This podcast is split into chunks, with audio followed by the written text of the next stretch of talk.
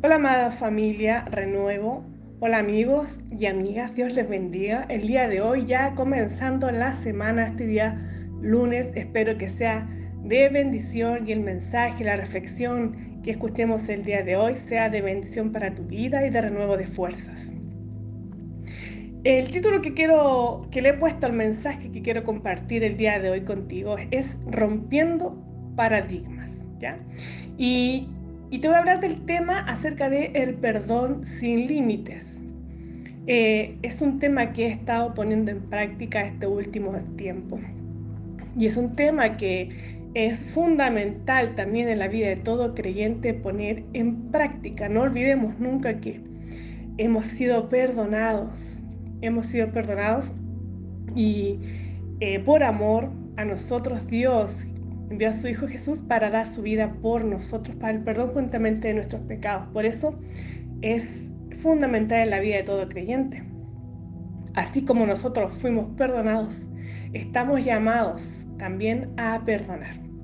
Y como te dije, rompiendo paradigmas, ¿ya? Si este concepto a lo mejor no te es claro así en forma general, eh, se pudiera ver como un modelo, un ejemplo o un patrón a seguir, paradigmas, ¿ya? Y muchas veces Jesús viene a nuestras vidas a romper aquellos patrones que hay en nuestra mente, en nuestros pensamientos, ¿ya? La verdad es que pocas veces seremos tan parecidos a Jesús en esta vida como en el momento en que hemos perdonado o perdonamos una ofensa. Así es, vamos a conocer el corazón eh, de Jesús de forma práctica cuando nos vemos muchas veces cara a cara con un enemigo o con una persona que nos ha ofendido consciente o inconscientemente. Aun cuando vertemos sobre él no el rencor, sino que el perdón. Y el perdón del que hablamos y el perdón del que nos habla y nos muestra de forma práctica, Jesús es aquel perdón sin límites.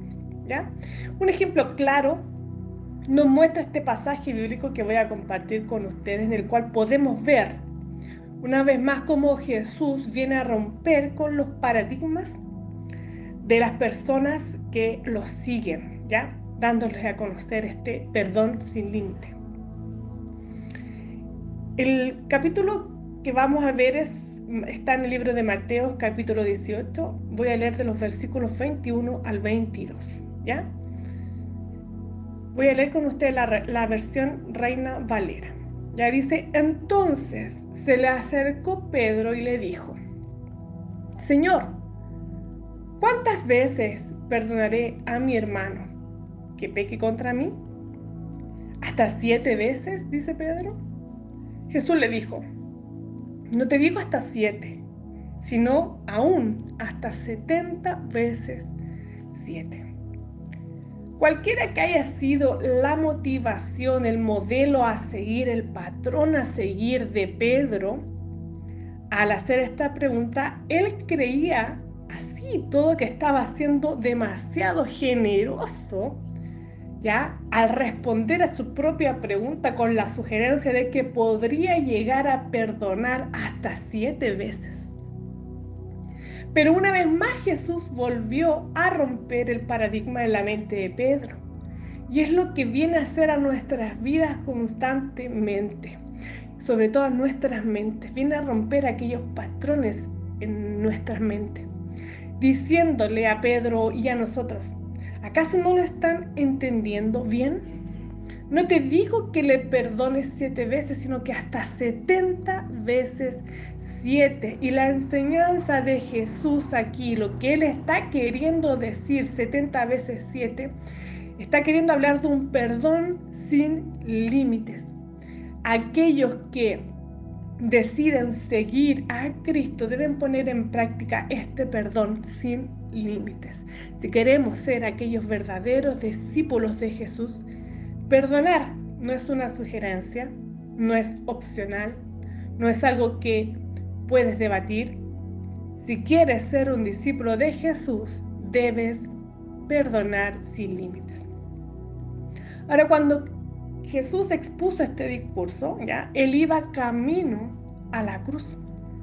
Y es que solo por su sacrificio único en la cruz, que puede haber perdón para cualquier pecador, porque de él fluye el poder de manifestar ese perdón a otros.